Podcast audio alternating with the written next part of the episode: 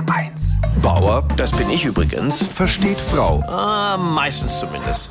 Ich bemühe mich ja immer, die Mann-Frau-Probleme ausgewogen zu bearbeiten, aber es gibt ein Verhalten, unter dem jetzt Männer mal wirklich zu leiden haben und das ist Kontrolle. Meine, jeder Mann kennt die Fragen von seiner Gattin. Hat das Kind mal was getrunken? Hast du die Hecke geschnitten? Hast du meine Pakete zurück zur Post gebracht?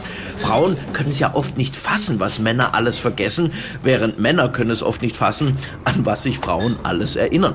Kontrolle auszuüben ist auf jeden Fall typisch weibliches Verhalten. Ich meine, das Einzige, was die Männer regelmäßig kontrollieren, sind die Lottozahlen. Aber ansonsten sind Männer für Kontrolle ja auch viel zu bequem. Ich meine, sich ernsthaft damit zu beschäftigen, ob Dinge erledigt werden, hat zwar noch niemanden umgebracht, aber man will als Mann auch kein Risiko eingehen.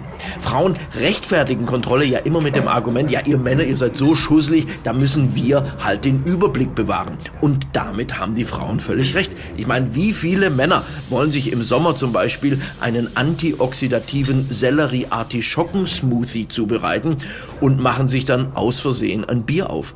Aber Paartherapeuten sind sich mittlerweile einig, dass Kontrolle für Beziehungen absolut toxisch ist, weil die Männer irgendwann Ängste entwickeln, alles verkehrt zu machen. Ich kenne das von mir. Wenn meine Frau mitten in der Nacht aufwacht und laut aufschreit, weil sie schlecht geträumt hat, dann schieße ich sofort hoch und bring den Müll runter.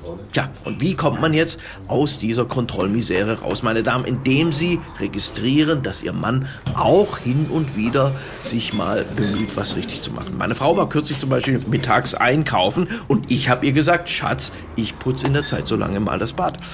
Ja, blöderweise bin ich auf dem Sofa eingeschlafen.